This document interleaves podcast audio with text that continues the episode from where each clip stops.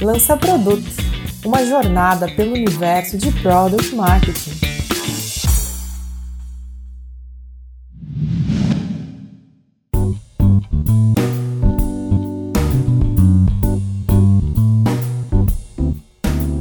Olá, pessoal. Sejam todas e todos muito bem-vindos e bem-vindas ao oitavo episódio de Lança Produto, o seu podcast sobre Product Marketing. Aqui quem fala é Cauê Pedrosa. Nesse episódio vamos conversar sobre estratégias de go-to-market, plano de lançamento, posicionamento, messaging e tudo que envolve levar um produto novo para o mercado ou reposicionar um produto já existente. Comigo hoje está o Felipe Barbosa, gerente de marketing de produto na Cortex e embaixador da Product Marketing Alliance aqui do Brasil, e também Leonardo Ver Hoje cofundador do CS Lab e com passagem por empresas SaaS como RD Station, ActiveCampaign e Intuit. E aí, pessoal, tudo certo? Tudo bem, pessoal. Boa tarde, obrigado pelo convite. E aí, pessoal, super obrigado pelo convite também. Estou bem animado de estar aqui. Gente, muito obrigado pela presença de vocês aqui no Lança Produto. E antes de começarmos com o conteúdo, até para dar um contexto um pouco maior para os ouvintes, queria escutar um pouquinho sobre o background de vocês. Então, começando pelo Felipe e depois pelo Léo. Conta um pouquinho do background e o que, que vocês fazem hoje. Legal, vamos lá. Minha formação é administração de empresas, né? Então, tive uma formação bem acadêmica sobre negócios negócios e marketing, que foi a, o caminho que eu segui. Mas falando assim do mundo de tecnologia, marketing produto,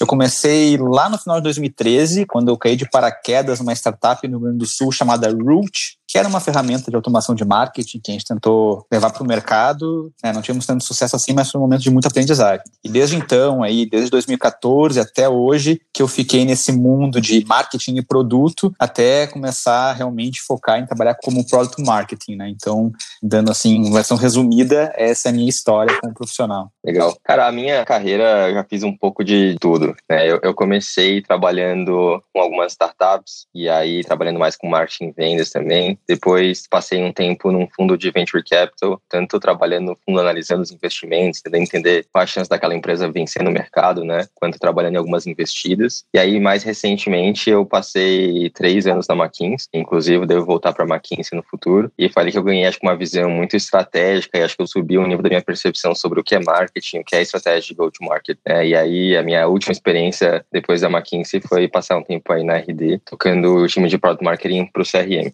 Mas é uma mistura de várias coisas, né? Eu acho que uma visão de startup com startup em tech, né? Com consultoria, com um pouco de VC, uma visão um pouco mais financeira do problema também. Muito interessante. Então, a gente tem experiências complementares aqui, a gente vai aprofundar um pouquinho mais nelas. Felipe, eu vi que uma das suas responsabilidades na Cortex é de criar estratégias go-to-market e de lançar novos produtos. Vi também que o Léo teve uma das responsabilidades na RD Station de lançar o RD Station CRM. Então, para a gente aprender um pouco mais sobre vocês e querer entender, na visão de vocês, em poucas palavras, o que é uma estratégia de go-to-market, começando pelo Léo. Boa, beleza. Cara, eu até entrei nesse mundo de product marketing lançando o CRM, né? Foi uma introdução ali a ferro e fogo, né? Entra e aprende fazendo e tem 45 dias para lançar. Foi uma loucura. E acho que depois dessa experiência, depois de ter passado um ano na RD fazendo product marketing, a maneira com que eu entendo que é uma estratégia de go-to-market é, é o jeito que você alcança seus clientes, mantendo dentro da sua meta financeira e com um econômico que é saudável.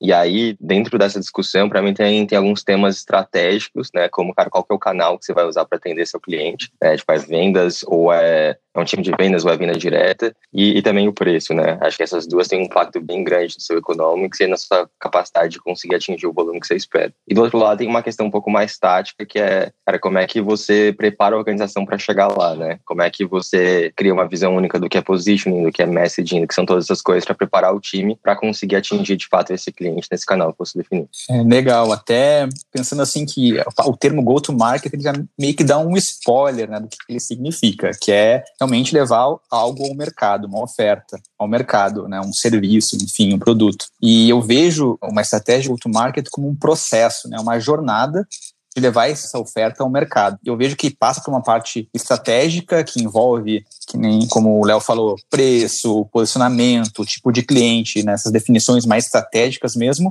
e vai até uma parte tática operacional, onde junta tudo, né, para beleza, agora como a gente atinge quem a gente quer atingir no mercado, que daí a gente fala dos canais, as campanhas, os materiais envolvidos. Então eu vejo assim, a estratégia go-to-market é essa jornada é, para levar uma oferta para o mercado. E dentro dessa jornada, existe alguma diferença entre go-to-market strategy, né, então a estratégia de go-to-market e o launch plan, o plano de lançamento? Sim, existe e eu vejo que muitas vezes as pessoas confundem um pouco, né, tratam o launch plan como o go go-to-market. E assim, na verdade, né, na minha visão, o launch plan ele faz parte dessa estratégia go-to-market, mas é a ponta final, é onde o mercado realmente fica sabendo o que está sendo lançado. Então, aí é um plano completo mesmo, né, que, que a gente vai definir lá os canais, quem vai ser responsável por os materiais a ser criados, né, enfim. Mas é só lá a ponta do go-to-market, né? O GTM, a estratégia de GTM, ela é realmente toda essa jornada que a gente comentou né, anteriormente. Exato. Concordo, concordo totalmente com, com o Felipe nesse ponto. Eu estava pensando um pouco em, cara, qual é, na prática, a diferença. Né? Eu acho que a estratégia do Ultimate tem uma importância estratégica muito mais alta, como o próprio nome já diz, né? Tem questões importantes ali em relação a quem você atende, como você atende, a que preço. E isso é super complexo para tomar essa decisão, envolve muita gente na companhia. E tem outra dimensão que é a frequência de atualização, né? A estratégia não é um negócio que muda. Não é a cada lançamento que você faz, você vai mudar a sua estratégia. A estratégia é um negócio que vai durar um, dois anos, pelo menos, né? E o Launch Plan, ele tá dentro disso, ele é um output dessas decisões estratégicas, né? Muito mais tático e muito mais processual, né? Como é que eu pego aquele negócio, executo e faço acontecer, né? Mas aí as decisões que estão por trás, que definem como você faz isso e para quem já estão definidas e não, você não volta nisso. Bom, a gente viu que um plano de go-to-market tem vários componentes, né? Sendo que um deles é o plano de lançamento em si. O que, que vocês consideram como crucial na hora de montar uma estratégia de go-to-marketing, tanto para um produto novo quanto para um produto que está se reposicionando? Bom, acho que assim, independente se for um produto novo ou um reposicionamento, é fundamental entender para quem é esse produto, o que resolve, o que a gente está tentando resolver com ele no mercado e qual a motivação, né, para ter sido essa feature, esse produto ter sido desenvolvido. E assim, para mim a grande diferença, a gente pensa nessa estratégia, né, entendendo para quem é, o que resolve e a motivação do desenvolvimento de um produto novo, é porque a parte inicial da pesquisa sobre a oferta no mercado, ela tem que ter muita atenção. Então, enfim, a gente vai falar do product discovery, toda aquela questão mais de gerenciamento de produto mesmo para definir uma oportunidade oportunidade que a gente vai tentar atacar no mercado. É isso muito bem embasado para a gente não lançar nada que depois não vai gerar receita ou, enfim, não vai conseguir resolver o problema que quer resolver. E no reposicionamento, a gente já está tratando né, de uma marca que já está no mercado, o produto já existe. E eu vejo, daí, nesse ponto, o cuidado deve ser mais como a gente vai passar essa mensagem, né, como a gente vai levar esse produto no mercado para não ter ruído. Até eu posso citar um caso, não, não vou citar o nome da empresa, tá? Mas que eles reposicionaram a marca, acho que não ficou um mês no ar. Teve um feedback tão ruim dos clientes que tiveram que voltar atrás. Justamente porque não tiveram esse cuidado, né? Então eu diria assim que o novo produto, acho que é uma preocupação muito grande de pesquisa no mercado mesmo, antes de fazer essa estratégia toda. E o posicionamento é entender a melhor maneira de passar lá na ponta depois a mensagem do porquê as coisas estão mudando. Legal. Interessante. Cara, antes de entrar na minha resposta, queria complementar isso que o Felipe trouxe, né? Acho que o maior risco do reposicionamento é você se desloca para um outro ponto, você não chega lá e você perde o seu posicionamento antigo, né? E aí você está num limbo, você não atende mais ninguém perfeitamente. Sei que a gente está falando aqui muito de software, mas foi isso que aconteceu um pouco com a Riachuelo, né, no mercado de varejo. Tentou virar uma marca premium, não deu certo, teve que retroceder e no final das contas perdeu os dois públicos, né? Nem quem é premium acredita e nem quem está procurando um preço baixo acredita que lá tem a opção, né? E aí tem um risco grande em fazer essa transição se você faz isso de maneira meio abrupta. Cara, o que, o que eu acho assim, em relação à, à estratégia, acho que não pode faltar, são três elementos. Um é o cliente, né? Esse ponto aí que o Felipe trouxe, cara, quem que é essa pessoa, por que ela compra, quais são as motivações, quais são os medos de quem ela compra hoje, sabe? O que, que faria ela mudar de fornecedor, né? Se ela não resolve esse problema, por que, que ela não resolve? Acho que esse entendimento é fundamental, é a base de tudo, né? Não faz sentido fazer marketing sem ter esse, esse, esse entendimento com clareza. Depois é como é que a gente vende para ele, e aqui é para mim volta daquela discussão de canal, né? E aí eu não tô pensando em canal, putz, é AdWords, ou é Facebook, ou é SEO, tô pensando em um nível mais alto, é, é time de vendas, é um time de vendas de inside sales, é field sales, é venda direta, é PLG, é um nível mais estratégico em como é que você vai chegar até esse cara. E o último é o economics, né? Acho que essas três coisas, elas se casam muito claramente. Você tem que entender qual é o cliente, no final das contas, quanto que esse cara está disposto a pagar, como é que você vai vender para ele, porque isso impacta muito sua estrutura de custos, e aí você consolida esses dois para ter uma visão completa de onde é que esse negócio para de pé. E essa última tipicamente deixada de lado. Né? Acho que o time de marketing assume muitas vezes que esse é um papel de financeiro óbvio, deixa a decisão meio solta, né? E eu acho que a gente deveria assumir a liderança dessa decisão, puxar esses dois times e garantir que essa é uma, é uma visão que a gente está considerando. Que o maior risco é você olhar para o seu concorrente que tem um ticket médio, sei lá, 800 reais e um time de vendas e você achar que o seu produto, que é mais barato e custa 50, pode também operar com um time de vendas. Muito provavelmente não vai dar certo, muito provavelmente não vai fechar a conta, sabe? E é conseguir casar tudo isso, acho que é bem, bem importante. Muito interessante. Eu achei bem legal essa perspectiva de que Product Marketing pode, de fato, puxar decisões estratégicas alinhadas com os times donos da BU, né? Com financeiro e tudo mais. Essa visão ampla, justamente, acaba permitindo essa atuação mais proativa. E uma outra coisa que eu achei bem interessante que surgiu foi sobre esse conceito de canal, que não necessariamente é um canal de AdWords, né? Ou de LinkedIn Ads, enfim, mas são quais os canais que trazem, de fato, essa receita para a empresa. No caso da RD, a gente trabalha com um canal de chama VAR, né? Value Added Reseller, que são agências de marketing que vendem o software. Então tem toda uma camada de posicionamento que é também adicionada a esse stakeholder diretamente relacionado com os resultados em vendas e retenção, deve ser trabalhado aí no nível estratégico. Exato. Até dentro da RD a gente tem dois produtos, né? CRM e marketing. E eles têm canais diferentes, né? A maneira com que os times estão estruturados é diferente, né? No, no CRM está focando mais num premium, um PLG, e no marketing está focando inicialmente mais no inside sales, né? Com um time de SDR fazendo qualificação. Hoje tem uma frente de PLG também, mas ainda não é o core. Então, tipo, dentro da mesma empresa, dependendo do produto, cuidado que eles vão ter econômicos diferentes, você vai ter que pensar em maneiras diferentes de mercado, né? Não faz sentido assumir que a empresa tem que fazer igual para tudo. Exato. E justamente como muda muito esse cenário, surgem situações desafiadoras. Então eu queria já provocar vocês para entender quais situações desafiadoras vocês já passaram ao entregar um go-to-marketing e como vocês superaram essas situações. Com certeza, para mim, a mais desafiadora foi a primeira vez que eu tive que fazer isso, né? Então, quando eu trabalhava no Root, então acho que tinha alguns elementos que deixavam mais desafiador esse trabalho. Uma era pouca experiência mesmo, então foi a minha primeira ah, empresa de um produto de tecnologia, SaaS, como eu falei, né, antes de entrar no mercado de tecnologia, eu tinha essa formação mais clássica de marketing, administração, eu achava que eu trabalhar em agência. Então, cheguei a trabalhar um tempo numa agência, eram outros problemas que a gente resolvia. Então, acho que a parte da pouca experiência, a gente está descobrindo junto ali o time muita coisa. Isso foi final de 2013 e início de 2014, né? Então, pô, o mercado nem era tão maduro assim. A RD estava surgindo também, assim, crescendo, né, no mercado brasileiro, e a gente ainda teve um posicionamento de querer ser internacional desde o primeiro dia. Então, a gente estava tentando vender internacionalmente com pouca experiência, né, com pouco contexto do negócio mesmo, sem saber muito bem como é que eram as dores dos clientes de outros países. Já era difícil no Brasil, imagina em outros países, né? Então, isso foi realmente um desafio para a gente conseguir ter uma estratégia go-to-market bem feita. E, assim, não foi bem feita, né? A gente, né, olhando em retrospecto, hoje fica fácil de ver todos os erros que a gente cometeu, mas na época a gente superou, tipo, fazendo mesmo, tentando e muitas conversas e botava no mercado e testava alguma coisa, mas no fim, assim, o, o resultado não foi tão bom quanto a gente gostaria, não é à toa que o produto foi descontinuado depois, né? Mas acho que foi essa a primeira vez, assim, desafiador, não tive um resultado muito bom, mas foi um aprendizado muito grande, né? Acho que depois, nas outras empresas que eu passei, eu consegui todos os erros que cometi naquela época e não cometer de novo. Isso que é importante, você conseguir utilizar os aprendizados, né, nas próximas oportunidades. E contigo, Léo, como é que foram os teus desafios principais aí para entregar um GTM? Cara, eu, eu até queria contar duas histórias. Uma era quando eu nem sabia o que era Product Marketing e uma quando eu fiz a primeira vez sabendo o que era, sabe? A primeira vez foi a seguinte, eu tava, há um tempo atrás, eu, eu tocava uma agência, né, e um dos meus clientes era um curso. E eles iam lá fazendo seus 15, 20 alunos a cada turma que eles lançavam e tava todo mundo feliz, todo mundo bem, mas eles queriam crescer, né, tentar momento chegar a 40, 60 alunos. Eles contrataram a agência para fazer geração de demanda, fazer inbound, pensar holisticamente o que eles precisavam fazer para chegar em 60 alunos em seis meses. E a gente fez um trabalho bem legal, aumentou o tráfego em 10 vezes, começou a fazer campanha de e-mail, começou a fazer várias coisas. E aí chegou o momento de fazer o próximo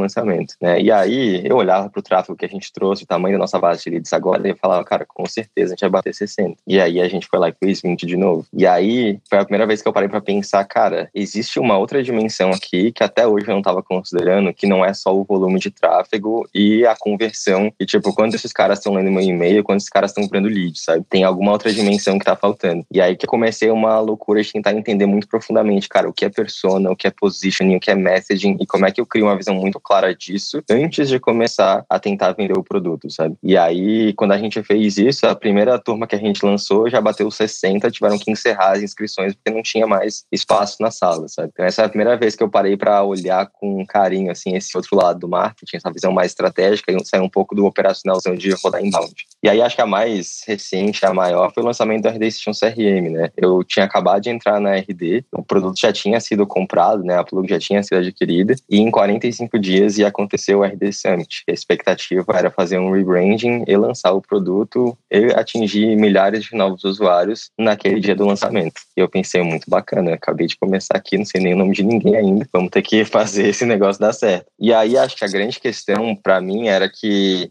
eu, eu até tinha já nesse momento confiança em relação às decisões que eu tinha que tomar, sabe? Depois de ter trabalhado em consultoria, já ter feito outros lançamentos, eu sabia mais ou menos o que fazer. Mas tinha uma questão grande que eram as pessoas, né? E com quem que eu tenho que falar, quem que eu tenho que influenciar, como essa organização toma decisões e como é que eu faço as pessoas confiarem em mim, né? Eu posso ter 100% de confiança na decisão que eu tô tomando, mas as pessoas nunca me viram, né? E elas têm todo o motivo do mundo para não confiar na, na minha recomendação em relação a qual que deveria ser o caminho. E acho que o maior desafio foi, cara, construir muito ativamente essas relações com marketing, vendas, time de produto, pessoas mais sérias na organização para conseguir o apoio para fazer esse negócio dar certo, sabe? Senão acho que a gente ia, ia parar muito rápido porque os outros times não iam comprar e se ninguém mais comprasse e acreditasse que esse era o caminho, ia ser impossível lançar em 45 dias. Interessante, né? O que você trouxe essa perspectiva de várias pessoas participando do processo de decisão. O que me leva para a próxima pergunta, que é como é que vocês consideram com os diferentes buyer roles, ou seja, os papéis de compra dentro de uma estratégia de go-to marketing. Tem pessoas que começam, pessoas que influenciam a decisão,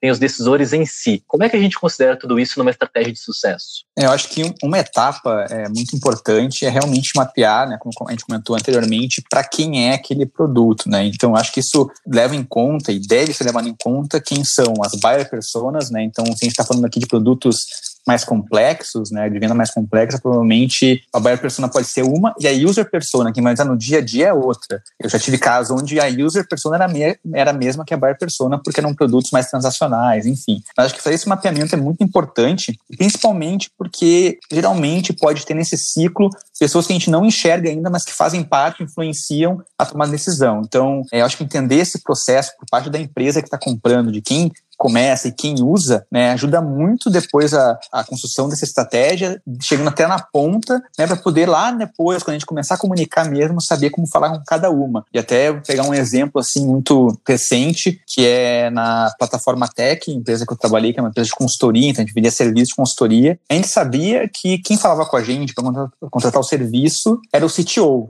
Geralmente era o CTO das empresas que tinha alguma dor lá em tecnologia e nos procuravam. Mas a gente também sabia, o desenvolvedor, o time de desenvolvimento, ele tinha um peso muito grande às vezes também de influenciar. Então, a gente trabalhava com algumas linguagens específicas ou a gente trabalhava com um modelo de trabalho específico. Se aqueles seus desenvolvedores resolvessem, enfim, dizer que não queriam mudar a linguagem, ou não gostavam daquela linguagem, ou não gostavam do método de trabalho, isso poderia ser uma razão da empresa não nos contratar. Então, a gente, quando a gente conseguiu ter essa visão maior de quem compra, o dia a dia em quem usa, a gente consegue ser mais assertivo depois nas nossas comunicações e até na, durante a, a, conversa de vendas, os vendedores conseguir é, levantar né, esse papel mais que a gente estava lá para ajudar todo mundo e meio que quebrar essa uma barreira que tinha às vezes de um, de um dev sentindo ameaçado com a nossa entrada. Então acho que é muito importante mapear isso, deixar bem claro e assim, e é realmente estudar, porque provavelmente aparecerão aí perfis que a gente não considera, né? Então acho que esse mapeamento é fundamental. Perfeito, perfeito. É, eu acho que, cara, na maioria das empresas sempre vai ter, sabe no B2B, né? Tipicamente vai ter pelo menos umas três pessoas ali envolvidas, né? O comprador, o usuário e alguém de compras ou de, do financeiro que vai vai estar tá mais preocupado com o preço e o processo e muitas vezes o contrato que você está oferecendo. E aí acho que é super importante você ter uma visão dos três, porque é muito provável que eles tenham motivações e preocupações diferentes. Né? E aí se você esquece de algum deles, você muitas vezes vai ter o pitch perfeito para o comprador, mas aí chega na hora dele convencer o usuário, ele não sabe o que ele tem que falar. Chega na hora dele responder uma pergunta do financeiro, ele não sabe o que ele tem que falar. E aí esse cara fica lá vendido, né? Ele não consegue fazer a venda internamente porque você não deu para ele o conhecimento conhecimento que ele precisava para conseguir fazer isso. É, e aí eu acho que o importante de você mapear claramente quem são essas pessoas é justamente você dar para esse cara a informação que ele precisa para ele vender para os outros times. Até um exemplo interessante é que não necessariamente você vai falar primeiro com o comprador. Tem alguns cenários que você fala primeiro com o usuário e o usuário convence a pessoa que vai pagar internamente. Por exemplo, no CS Lab, né, uma das frentes que a gente tem são cursos. Tipicamente, quem vem falar comigo é o aluno. É alguém que quer ser um aluno, está interessado em fazer o curso. Mas normalmente não é ele que paga. Então ele precisa que eu ensine para ele como é que ele vai convencer o chefe de que vale a pena, sim, a empresa pagar 700 reais por aquele curso. É, e aí meu papel é dar para esse cara um, argumento que faz sentido não para ele, mas para o chefe dele. Porque é o chefe dele que no final das contas toma essa decisão. E aí é, é super importante você ter essa visão dos três, porque senão você fica ali meio alienado, achando que só uma pessoa decide e só ela é importante colocar no seu message. Interessante, a gente consegue ver como é necessário ir profundo, né, para entender essa jornada tanto no mercado quanto dentro da própria empresa quando a gente fala de stakeholders para levar o projeto adiante. Então a pergunta que eu trago para vocês agora é como lidar com diferentes stakeholders internos dentro da empresa para garantir que todos estejam alinhados com o plano, seja marketing, vendas, como reunir essa galera para conseguir fazer acontecer. Eu acho que é muito importante é dar visibilidade do plano né, e alinhar anteriormente, né, quais são as responsabilidades de cada time. E assim, não vou muito longe, tá? Na Vind, quando eu entrei na Vind, a gente começou a construir um plano de lançamento. Foi um lançamento quando go to market, tá? Não tinha nada formalizado. E eu me lembro que a gente criou, começou a criar esse, esse plano, mas ficou muito próximo entre marketing e produto, né? Pouca visibilidade para fora. E assim, a gente viu que muitas das perguntas que surgiam, ou dúvidas, ou enfim, as pessoas não entendendo muito bem o que estava acontecendo, aconteciam justamente porque elas não conseguiam enxergar isso, né? Então, quando a gente entendeu é, que estava tendo essa dor, entendeu que estava tendo esse problema, a gente sentou com todo mundo, todos os times, a gente mostrou o que a gente estava fazendo, a gente mostrou onde estava o plano, a gente mostrou quais eram as responsabilidades, né? E a gente dividia claramente essa responsabilidade entre as áreas. Então, né, a gente definiu qual era o papel de marketing nessa estratégia go-to-market, qual era o papel de marketing lá depois no plano lançamento, qual era o papel de vendas, papel de CS, papel de produto. E quando a gente conseguiu é, organizar isso, todo mundo ter a ciência do que deveria ser feito, as coisas fluíram muito mais fácil. E aqui, quando eu falo visibilidade, não é só mandar um e-mail ou mandar um, uma mensagem, sei lá, no, no Slack ou na ferramenta que a empresa usa. É realmente conversar, né? Porque daí só assim, mostrando, todo mundo consegue conversar, trocar uma ideia e tá bem alinhado. Ninguém vai imaginar alguma coisa, vai estar tá todo mundo vendo né, qual que é o mesmo caminho. Total, acho que o Felipe tá certíssimo, concordo totalmente. Cara, eu acho que esse é um negócio que eu até aprendi muito quando eu tava na, na McKinsey. Né? Acho que o maior aprendizado que eu tive lá é que ninguém gosta de executar uma parte de um projeto que ela não entende ou não fez parte, que é um saco. É um saco receber um to-do, sabe, que não faz nenhum sentido para você. Você não, se, não, não tá envolvido na decisão de por que aquilo tá sendo feito, por que tá sendo feito daquela maneira, você só é responsável por executar. Tipo, aquilo é, na prática, provar para aquela pessoa que você não confia na capacidade dela de fazer parte da, da decisão, sabe, e de dar construção dessa solução. E aí, a melhor maneira de resolver isso é envolver a pessoa muito cedo. Cara, envolve ela muito cedo e traz ela para decidir junto. Então, ao invés de chegar num cara de e-mail que vai fazer o lançamento falando, tá aqui o copy, essas são as datas que precisa ser enviado, fala assim, cara, a gente precisa pensar aqui em conjunto qual a melhor maneira de lançar isso via e-mail também, dado essa data de lançamento do produto. O que, que você acha? E aí o cara começa a se engajar mais com você para construir essa solução junto. E aí já muda completamente a dinâmica, sabe? Essa pessoa já sente que ela foi envolvida no momento em que ela é capaz de, de adicionar valor também. Acho que isso faz muita, muita diferença. É, realmente, envolver os stakeholders é um desafio. E se você ouvinte está passando sufoco ao gerenciar os stakeholders, dá uma olhada no curso de Product Management da PM3. Lá você encontra 40 horas de conteúdo com profissionais de empresas como Booking.com, o LX, Nubank e muitas outras que vão te ajudar a entender como gerenciar expectativas das lideranças dentro da sua empresa e você pode usar o cupom Lança Produto, sem cedilha, Lanca Produto, para garantir 10% de desconto nesse curso da PM3. E voltando um pouquinho para Product Marketing agora, queria falar um pouquinho sobre messaging. A gente já falou um pouco de, do posicionamento, mas vocês têm alguma experiência com teste de messaging? Como é que faz? Sim, tenho. Menos que eu gostaria, né? E nunca consegui, assim, realmente implementar um, algum método bem estruturado para isso, né?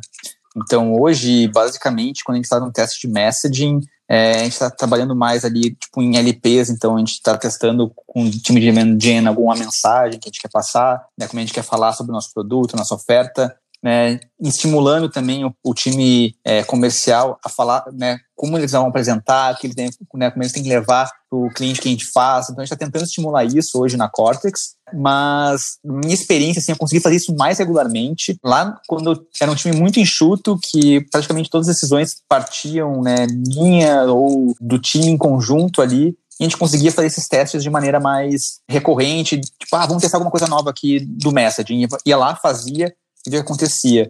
Mas eu sinto assim, quando as empresas começam a crescer um pouco mais, já tem um processo de vendas já mais estabelecido, tem um processo de aquisição, enfim, é, às vezes tem uma barreira para testar o messaging, porque sai um pouco do que sempre foi feito, né? Isso acaba dando um, às vezes um, um, um medo, assim, então aquele, a mudança nem sempre ela acontece tão rápido. Então a gente acaba fazendo alguns testes onde a gente consegue controlar, mas eu, eu acredito que não é tão tão efetivo assim. Eu gostaria de ser mais efetivo, fazer mais testes e, e propor mais mudanças, né? E, e aprendendo à medida que vai testando, porque muitas vezes a gente cria internamente um messaging e acha que vai funcionar, né? E isso não tem uma cadência de teste na prática lá, é, a melhoria vai ser fica mais difícil assim. Então faço, né? Já fiz também, mas nunca foi tão bem estruturado quanto eu gostaria. É, tô, tô na mesma que o Felipe aí. Eu já fiz algumas vezes, mas não acho que eu tenho um processo super claro, super estruturado para como fazer isso. Eu acho que tem, tem, tem duas maneiras que eu tenho usado, assim, com mais frequência, que eu acho que funcionaram bem.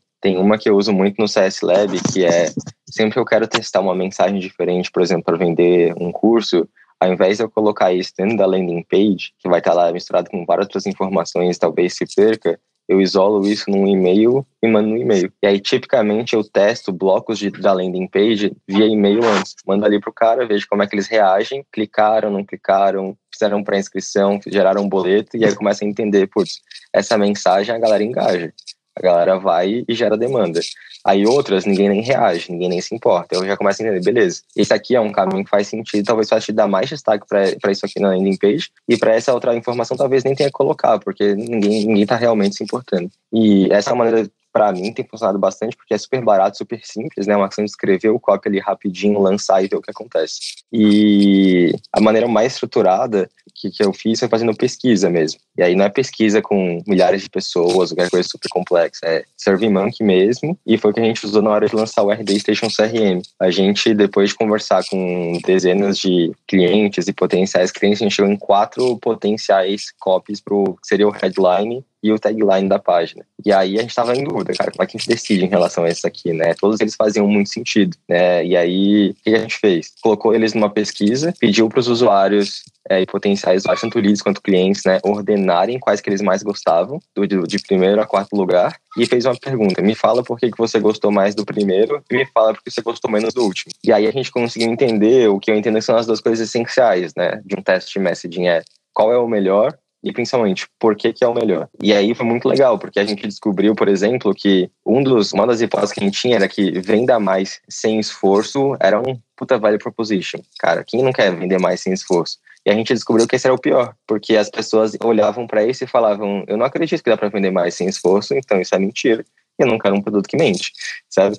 Isso pra gente foi totalmente contra-intuitivo. Muito cara, é super legal, super insightful, sabe? E aí a gente percebeu também que a visão que as pessoas tinham era muito mais processual. Elas queriam falar sobre controle do processo comercial do que algo super aspiracional em relação a quanto mais você vai vender. Né? E esses dois insights foram muito importantes e definiram todo o resto do messaging que a gente escreveu. Muito interessante, adorei essa sacada, né? Que vem justamente de quem vai receber essa frase e poder trazer as percepções, os sentimentos que ela gera. E eu queria perguntar para vocês dado que a gente sabe da importância da estratégia de go-to-marketing, se vocês já lançaram algum produto sem ter uma estratégia de go-to-marketing e como é que foi? É, já tive que lançar produtos que, que acabavam dando prioridade noite o dia, é, sem contexto, com poucas definições sobre o mercado, para quem era aquele produto, e foi muito ruim. Até na época eu me lembro que eu chamei né, o, o meu gestor de marketing falei: vou fazer isso agora, mas não me cheguem mais para fazer isso, porque eu sei que não vai dar resultado e depois, enfim, a cobrança vai vir para cima de quem? De quem está tentando com o mercado e não funciona muito bem, né? Então, assim, foi horrível mesmo. Foi uma demanda que surgiu,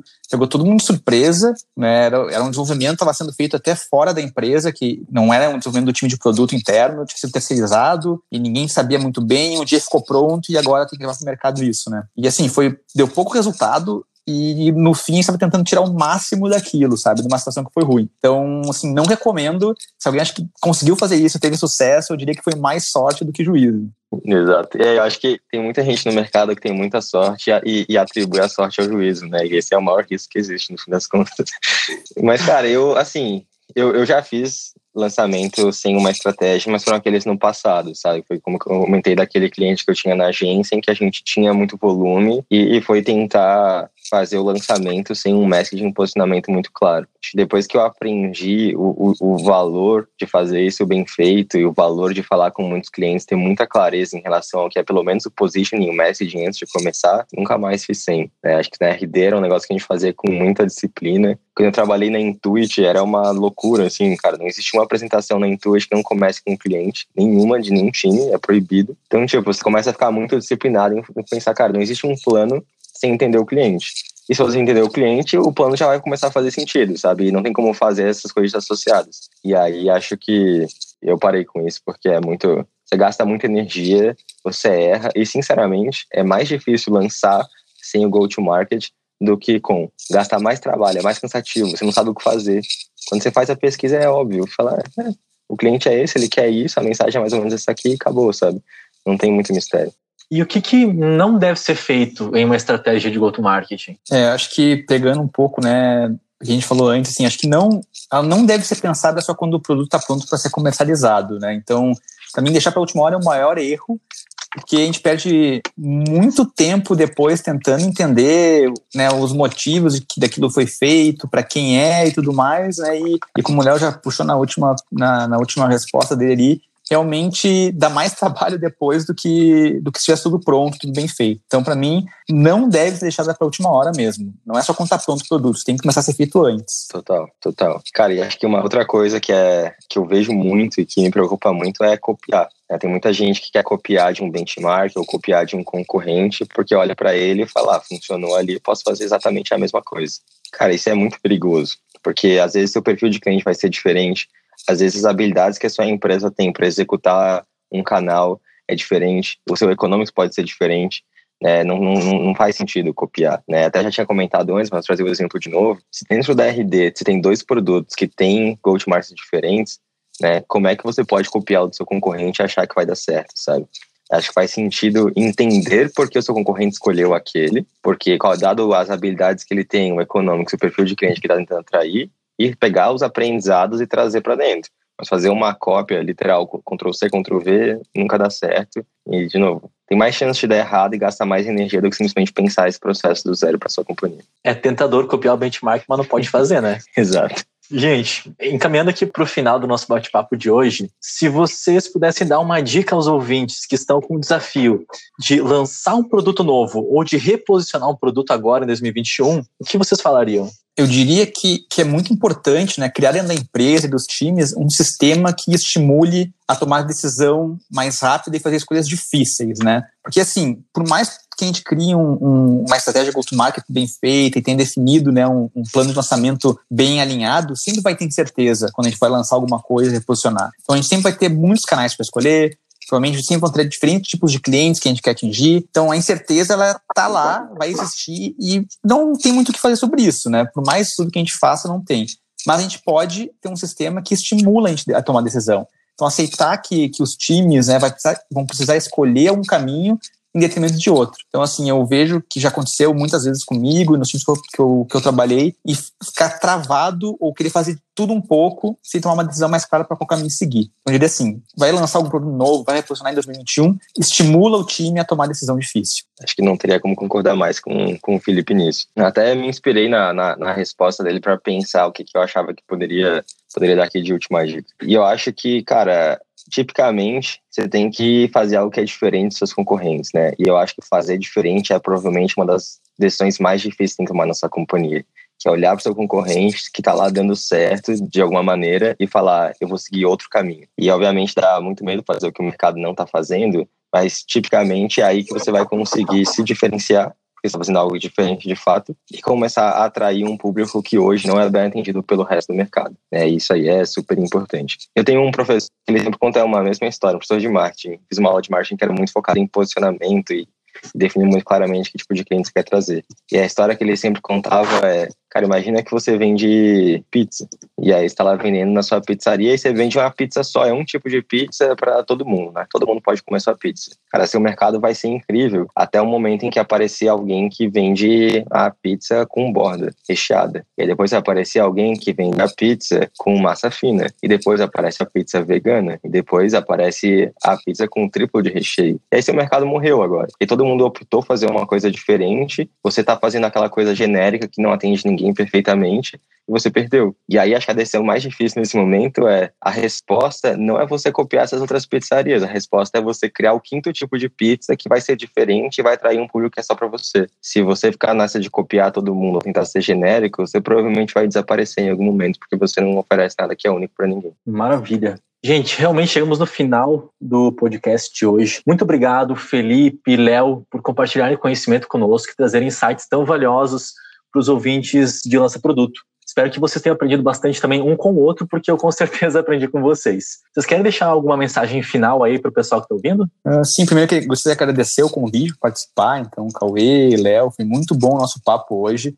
com certeza aprendi bastante também. É, e assim, acho que sempre que a gente fala sobre esses assuntos com outras pessoas, sempre tem essa troca, né? A gente, a gente pode passar um conhecimento, mas também é absorve muita coisa. Então, queria agradecer o convite, né? E meu LinkedIn, podem quiser me adicionar, procurar, conversar, estou aberto aí, só procurar Felipe Cardoso Barbosa, me adicionar que a gente pode trocar uma ideia também. Então, valeu. Boa, gostei muito do convite também, pessoal. Aprendi bastante. É sempre legal fazer podcast com pessoas que a gente já conhece e já segue, né? O Felipe é uma pessoa que eu não conhecia presencialmente ainda. Ele continua sem conhecer presencialmente, mas já sigo ele no LinkedIn há muito tempo e a gente interage de vez em quando por lá. Então é sempre legal estar no mesmo podcast com alguém que a gente já, já admira. Cara, nem sei se eu posso fazer isso, mas eu queria fazer um convite. A gente no CS Lab está organizando um evento que chama The Retention Conference. A ideia é falar sobre retenção e expansão de receita do ponto de vista de quatro quatro times diferentes. Cara, como é que marketing e vendas está olhando para isso? Como é que produto, customer success e financeiro ops? E como é que essas quatro visões olham para esse mesmo desafio e tentam resolver esse mesmo problema? E o evento vai acontecer nos dias 1 a 5 de março. A gente já tem mais de 25 especialistas confirmados nessas áreas. Acho que vai ser um evento bem, bem legal para quem quiser aprender um pouco mais sobre como é que a gente conecta um pouco dessa discussão sobre posicionamento, messaging, product marketing com um problema essencial da companhia, né, que é reter e fazer expansão da base de clientes. Para quem quiser participar, é só acessar cslab.com.br barra TRC e aí fazer essa inscrição. O evento é gratuito e online. Perfeito, muito obrigado, pessoal.